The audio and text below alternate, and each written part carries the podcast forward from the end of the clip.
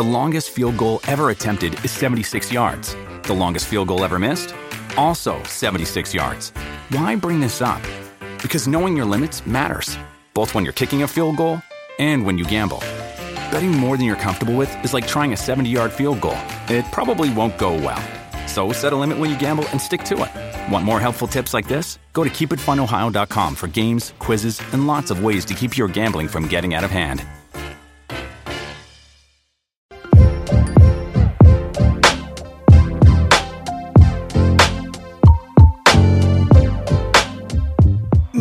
Gente, mi gente, bienvenidos a una entrega más de Hablemos Podcast.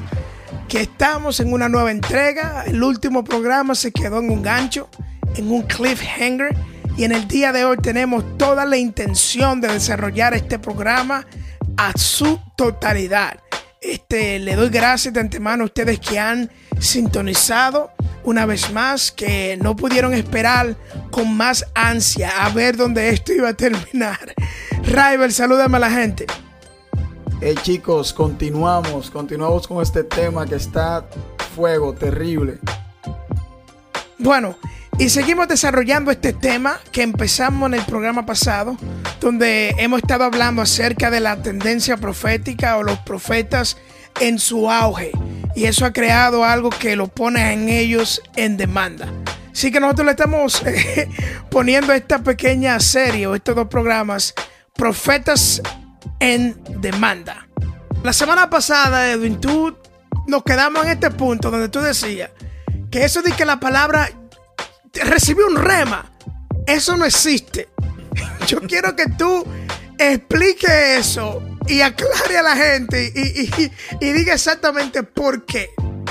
Vamos, vamos a aclarar.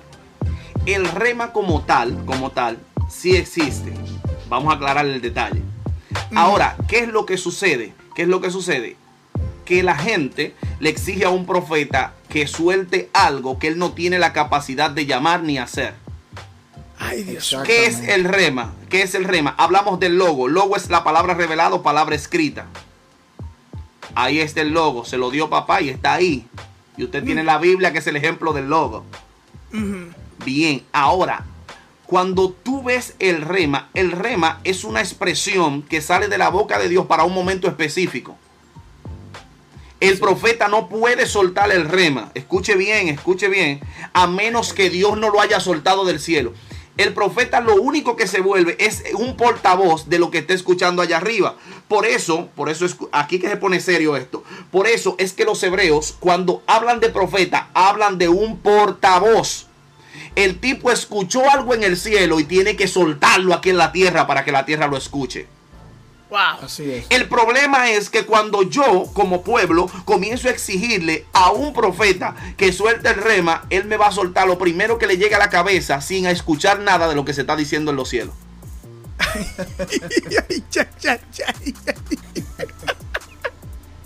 Eso es lo que me va a soltar.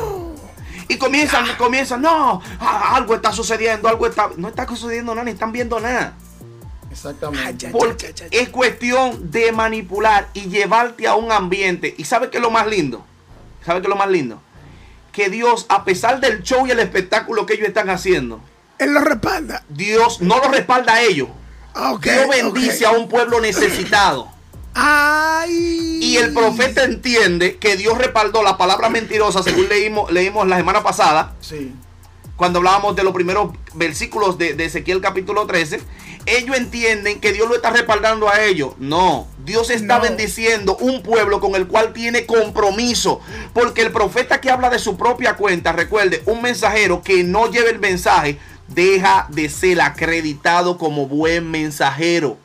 Ay, Exacto. so, lo que tú es estás diciendo entonces, lo que tú estás diciendo es que entonces, cuando estos profetas o, o estos evangelistas o, o adoradores, lo que sea, todo lo que esté ahí usando el altar, o todo usador del altar dice, algo está pasando ahora mismo, algo está pasando ahora mismo, y no realmente está pasando algo. Dios lo, Dios, las manifestaciones que vemos, es por amor a Dios, es por amor de Dios a su pueblo, o A no por... pu- Ay, Dios mío. Es al pueblo, no al vaso. Se puso serio esto. Eh, Completamente de acuerdo. Hay gente que está con necesidad ahí. De hecho, yo aprendí que Dios no me usa por lo mucho que yo ore. Dios no me usa por lo mucho que yo me meta con Dios. Dios me usa porque hay un pueblo demandando una palabra. Yo solamente soy el mensajero que tiene que llevársela. Rival le pidió a Amazon, Amazon es simplemente la conexión entre tú y un vendedor. Correcto. Amazon es solamente el puente. Exactamente, eso soy yo. Como profeta en el momento, yo solamente soy el puente de lo que Dios le quiere transmitir a una generación sedienta. Mira, ahora yo te tengo la pregunta que te voy a preguntar. y, tú te metiste en lío sin darte cuenta. y te voy a dar la palabra ahora, River.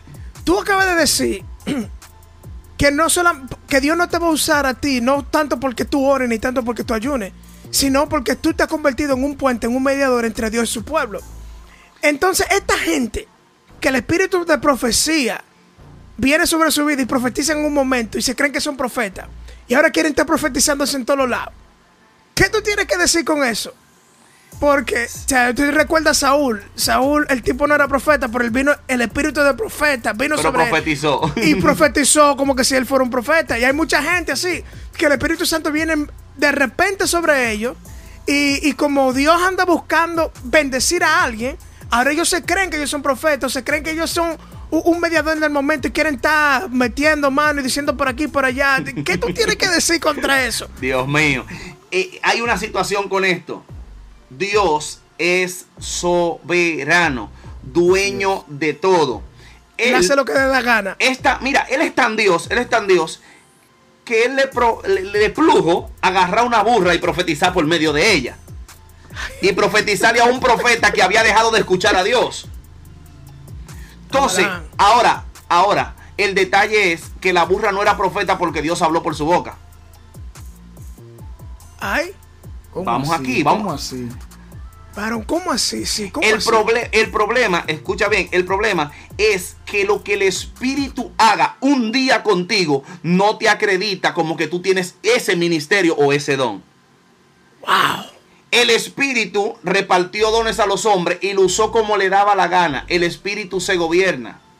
Y él, si le plugo que yo profetizara, yo no soy profeta, nunca me he considerado profeta. Pero, ¿por qué? Porque Dios vino sobre mí, yo puedo soltar una palabra, yo no soy profeta. Y eso aprendí, aprendí, aprendí de este hombre que me encanta. Que el, lema, el, lema favorito de él, creo que, que, que si no me equivoco Amos, Amos dice, yo no soy profeta ni hijo de profeta. Ese... Se no me ah, comprometan. Ahora, lo interesante es, lo interesante es que había que darle un mensaje al pueblo y yo era el que estaba disponible. A veces Dios te va a usar, a veces Dios te va a usar, no porque tú tengas el don, no porque tengas el llamado, ni porque tengas el ministerio, sino porque estás apto y disponible para darle una respuesta a alguien que está padeciendo necesidad. ¡Wow! Correcto.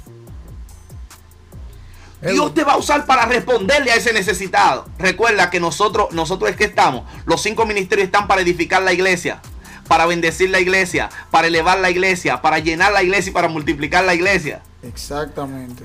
Los cinco ministerios son inservibles si no hay una iglesia que bendecir. Exacto, o sea, no hay un cuerpo que edificar. Rabe, tú tienes una pregunta. tengo una pregunta y la quería hacer. Lléveme suave. No, no, tranquilo, la quería hacer la semana pasada. La quería hacer la semana pasada. Eh, y yo creo que, bueno, yo creo que cabe todavía. Y es lo siguiente, tú sabes que hay algunas corrientes eh, dentro del cristianismo que entienden que la era de los profetas terminó. Ellos entienden que ya los profetas como tal no existen. Simplemente la única profecía latente en nuestros tiempos es la palabra de Dios y entonces el don como tal dejó de operar hace tiempo. ¿Qué tú puedes decir sobre eso? No, es que la iglesia sigue estando vigente. Ahora, eso ellos se basan en lo que dice, según Juan, que los profetas fueron hasta Juan. Ahora, ¿quiénes fueron hasta Juan? Lo que iban a hablar sobre la venida, sobre el Mesías. Exacto. Juan le preparó, fue el último profeta en preparar el camino para que el Mesías se manifestara.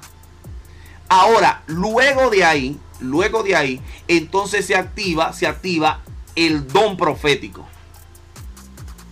a través del Espíritu Santo. Claro, y por el Espíritu la gente profetiza. ¿Por qué? Por el don profético, por el don profético, el capítulo 13 del libro de los Hechos, hay una gente que están orando y ayunando, hay un grupete de gente santo, orando y ayunando. Y de repente el Espíritu agarra a uno por allá y dice, apártenme a Pablo y a Bernabé para la obra para la cual yo lo he encomendado. Y fue el Espíritu mismo, tomó la boca de ellos para hablar. Por eso era lo que le decía, lo que le decía hace un momento, de la burra. Él tomó la boca de la burra y por eso la burra no era profeta. Que Dios te haya usado un día, eso no te va a acreditar. Porque tú vayas al play y, bate y apare para el de rolling, eso no te hace pelotero. No, el detalle, Moisés, el problema es, escucha bien, que hay gente que se pone en el uniforme de pelota. Hay gente que tiene, tiene los clavos, tiene, tienen las medias, tienen la guantilla, tienen todo, pero siempre están sentados en la grada. Ay, Dios mío. Y van a todos los juegos del play, nunca han sido peloteros. El problema, ¿sabe qué? Que cuando el pueblo carece de revelación, todo lo que se parece lo damos por bueno y válido. Y la Biblia demuestra en el libro de Génesis que lo que parece no es lo que es. Job, se detuvo a decir, a Lob, se detiene y dice que cuando López escoge la llanura, dijo, y se parece al huerto de Jehová. Y llegó y dice que sus tiendas se extendieron hasta Sodoma. Llegó hasta la puerta de Sodoma. Y, créame, créame que no era el huerto de Jehová, aunque se parecía según él. Entonces, hoy, hoy, todo lo que dice, mira, porque hay, incluso hay mucha gente hablando cosas fuera de la Biblia y le dan entonación bíblica para que la gente crea que Dios está hablando. wow. esto, esto está serio. ¿Tú crees que, nosotros deberíamos denunciar a, esos falsos profetas o, falsos eh, ministros o o personas que andan haciendo tal cosa. ¿Tú crees que eso debería ser algo que, que denunciarse? O sea, o sea, ¿dónde nos pondría eh, nosotros que, que ¿Cuál es nuestra postura? exacto, ¿cuál es nuestra postura en aquellos que están mal, exacto, que están mal usando el, ese fluir, ese ministerio? Eh, yo creo en los principios bíblicos antes de yo denunciar a alguien públicamente, yo tengo que trabajarlo en privado. Así es. Después que lo trabajo en privado, debo buscar un testigo. Eso son los, consejos bíblicos. Mm. Debo buscar un testigo. Ahora, el tipo sigue siendo un sinvergüenza y sigue. Porque el problema, el problema es que según el nivel en el que él se vaya colocando, su rango de influencia será mucho mayor. Y hay gente que no tiene la base para refutar la mentira que él le va a decir y van a vivir creyendo esa mentira. De hecho, oh es, es, muy delicado. Por ejemplo, a mí, a mí, una persona que yo amé con todo el corazón y sé que ustedes también la amaron, me hizo una pregunta en su lecho de muerte. Y, y me mandó a buscar y cuando yo llego, estoy frente a él, me dice, hijo, te quiero mucho y esto. Hijo, esta enfermedad no es para muerte Hello. Es delicado. Quien está ahí es una persona que yo amo, está en cama. Mi deseo era decirle, no, no es para muerte. Pero yo estaba esperando que Dios me dijera algo y Dios no me dijo nada. ¿Qué le digo? Wow. Bueno. Entonces, el problema de un profeta, escuche bien, el problema de un profeta es descuidar el escuchar la voz de Dios para complacer los caprichos de la gente. Ese es el problema de los profetas de hoy en día. Y eso es lo que está causando mucho problema. ¿Tú crees que los profetas o las personas con este ministerio deberían estar en las redes sociales? ¿Tú crees que los profetas deberían ser influencers? No. ¿Por qué? Oh, oh. ¿Por, qué? ¿Por, qué? Porque los, profetas eran gente de secreto. El, el, problema es que si yo hago un canal profético, yo hago un canal profético y, respeto todo eso que están haciendo, de que culto profético, culto que yo, respeto esas ideologías. Pero si yo hago un canal profético, yo estoy diciéndole a la gente lo mismo que me está diciendo la tipa que lee el tarot en la televisión. Wow. Ay. Ven a buscar que yo te voy a decir. No, tú no puedes decir nada si Dios no te ha dicho nada. y, y aquellos que usan la palabra yo declaro en este momento. Dios mío, tú vas a declarar? Esa, famosa declaración. el, problema, el problema es que tú no puedes declarar, escucha bien, ¿Qué es la declaración? Oye el término, declarar.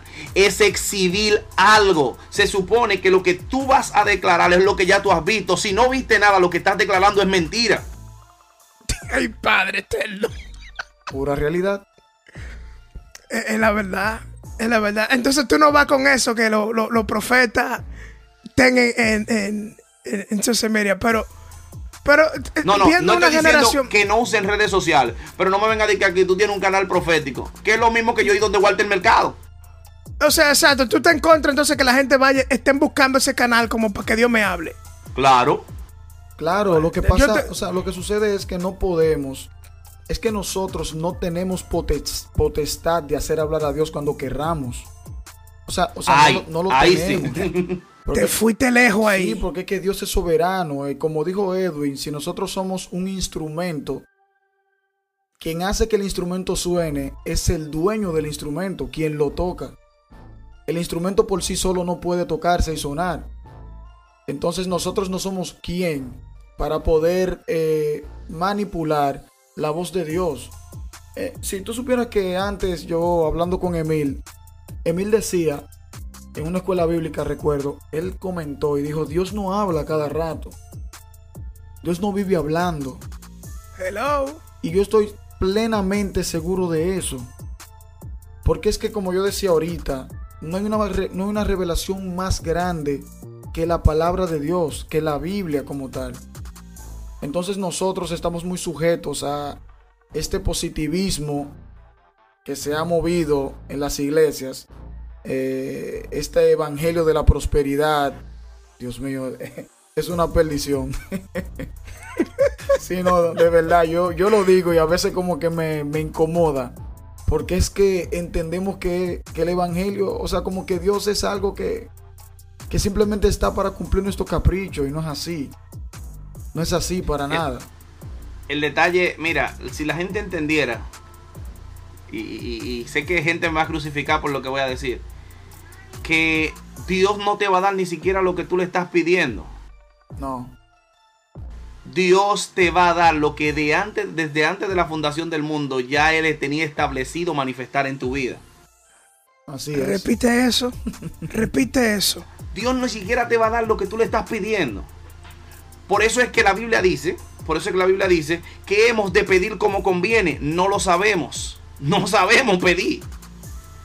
Por eso, por eso es que mucha gente pide y no recibe porque pide mal. Lo primero que yo tengo que hacer antes de pedir es conocer cuál es la voluntad del Espíritu. ¿Por qué? Porque si yo pido conforme a su voluntad, el Padre no me va a negar nada. ¿Y cómo yo Por eso conozco su Jesús- voluntad? Exacto. ¿Cómo tú conoces la voluntad de Dios? Ahí está el detalle, dejando de depender de los intermediarios cuando usted tiene conexión con la fuente. Ay. Jesús abrió el camino para que yo me conecte con Él. Yo tengo que dejar de hablar con los empleados. Si yo tengo contacto con los jefes, ¿qué hago yo hablando con el barrendero? el o con el portero. Con No, el papá. secretario. No, papá, es que, es que yo, yo soy que estoy aquí, déjame pasar. Entonces, eh, miren, eh, eh, hay, una, hay una situación que a mí me preocupa. ¿Y sabe qué es? Que es que eh, esta, esta, esta ola, esta ola profética, todo es profético ahora. Sí. De hecho, todo el mundo es profeta. Todo el mundo es profeta. Lamentablemente, todo el mundo es profeta. Profeta Junior. Todo el mundo. Junior. Entonces hacemos, hacemos la pregunta del millón de dólares. O sea, todo el mundo es profeta. ¿Por qué hay menos cumplimiento de lo que Dios dice a través de sus bocas? Ay, Dios mío. Exactamente. Si antes, No, si antes habían profetas por regiones, habían profetas por provincia. Ahora tenemos 50 por barrio y 60 por barrio. Y, y se están cumpliendo menos las cosas que están profetizando. Entonces, ¿cuál es- dónde, ¿dónde está el secreto de esto? El secreto está ahí mismo. Hemos dejado el secreto. Ejemplo de un profeta de la antigüedad. El profeta de la antigüedad no era muy público. El profeta hablaba poco con la gente. ¿Por qué? Porque el profeta tenía que una respuesta para cuando la gente la fuera a buscar. Ajá. Sí, de, hecho, de hecho hubo, hubo un profeta eh, en la antigüedad de que lo quisieron engañar y fueron como querer ahí hacer un, un- una cucaramácara.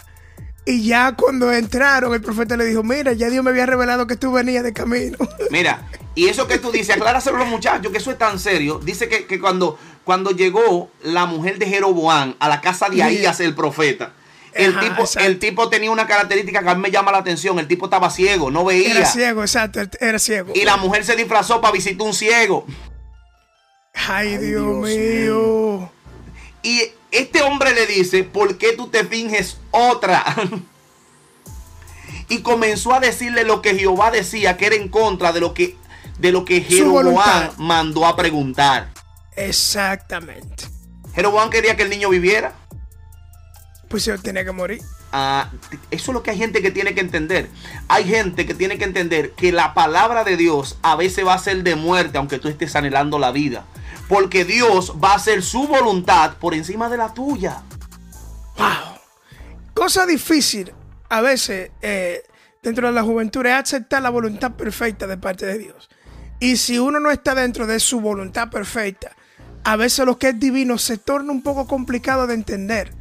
Porque la voluntad de Dios no se, no, no, no, no, no se compagila con los deseos de nosotros humanos. De hecho, se lo dijo al profeta, que mis caminos no son tus cami mis caminos. Así es. Tus pensamientos no son mis pensamientos. De la forma como Dios piensa y analiza y ve las cosas, la ves como Dios. O sea, Edwin, ya para terminar, dime, ¿cuál es la palabra que tú tienes que darle para todos esos oyentes que están aquí? No sé si Rebel tiene otra pregunta. O sea, ¿qué tú tienes que decirle a esa generación que está sedienta de Dios, que quiere palabra? ¿Qué tú tienes para decirle a ellos? La Biblia da un consejo muy práctico. Todo aquel que pide, recibe. Y el que busca, halla. Al que llama, se le abrirá. El Señor te está diciendo, ven con todas tus necesidades. Yo te le voy a dar respuesta. No la que tú quieres, quizá no, la que tú estés esperando, pero sí va a ser la respuesta que tú necesitas en el momento. Yo estoy seguro, yo estoy seguro que si nos acercamos más a la fuente primaria que es Dios, van a acabarse muchos problemas y muchos choques ahí en las calles. Así De es. hecho, la gente hoy se acerca tanto a los profetas. ¿Por qué? Porque el profeta no me va a tratar tan duro como me trata la Biblia, hello, pero se supone que el profeta tiene que hablarme conforme a la Biblia. Wow. No, porque eso era en otro tiempo, entiende. Uy. Y te hablan dos o tres lenguas para decorarte, para que la palabra suene, suene profética. Dos, bla, bla, bla, bla, bla, ram, pam, pam. Toyota, Kawasaki, y te sueltan algo ahí. Ikea. Hello, pero es una realidad. Escuchen, este, este- esta es la palabra que quiero dejar en tu corazón. Dios está dispuesto a hablar con todo el que Él ha recibido por hijo. Si tú que me estás escuchando eres hijo, no, no, no hables con el tío, no hables con el primo, no hables con el sobrino, ven con tu padre, que. Él quiere hablar contigo. Amén. Él quiere hablar contigo. El problema de nosotros es que de Él, que Él le encanta tanto hablar en público, Él no le encanta el público, Él le encanta el secreto. La intimidad. ¿Por qué? ¿Por qué? Escuche bien, porque el público, las palabras en público son para una mayoría. Pero la palabra en intimidad son las que cambian tu vida, cambian tu entorno y cambian tu corazón. Si tú eres capaz de darle fruto a Dios en la intimidad, el público tendrá que profetizar lo que Dios está haciendo contigo. Amén. Wow. Rival. No, no, honestamente. No, no puedo agregar más. No puedo agregar más a estas palabras de Edwin. Eh, solamente un consejo, chicos. Eh, la única verdad que es capaz de filtrar todas las verdades es la palabra de Dios. Así es. Amén. Entonces, solamente les insto a eso. Lean la palabra de Dios, conózcanla. No solamente eh, se la aprendan, practíquela y no solamente la practique, enséñela Compártala. y compártala. Que la palabra de Dios no necesita de que sígueme y dame like. no. Tiene el Espíritu Santo que te guía a toda verdad. El detalle, el detalle fue que Jesús llamó 12 y lo seguían 5 mil sin contar mujeres y niños. Pero él nada más llamó 12. Sencillo, así mismo. Sí que mi gente, fue un placer. Yo espero que ustedes hayan sido edificados. Este, yo quiero que usted le dé un aplauso donde usted está a Edwin Arias. Y que Dios lo siga bendiciendo. Mi hermano, sabes que te queremos, te amamos, te respetamos. Eh, y seguimos orando para que el Señor siga bendiciendo y ensanchando su territorio. Así que esta fue la entrega de Hablemos, Moisés Valera, Raibel Figuereo y el evangelista, ministro, rapero, compositor, querubín, no, Edwin no, Arias. No, no, no. Si no me dan mi título, tengo problemas. Eh. Bueno, vamos a cancelar. Aspirante, aspirante a siervo inútil. Amén. Amén. Así que nos vemos en la próxima entrega de Hablemos. Así que bendiciones a todos. Bye bye.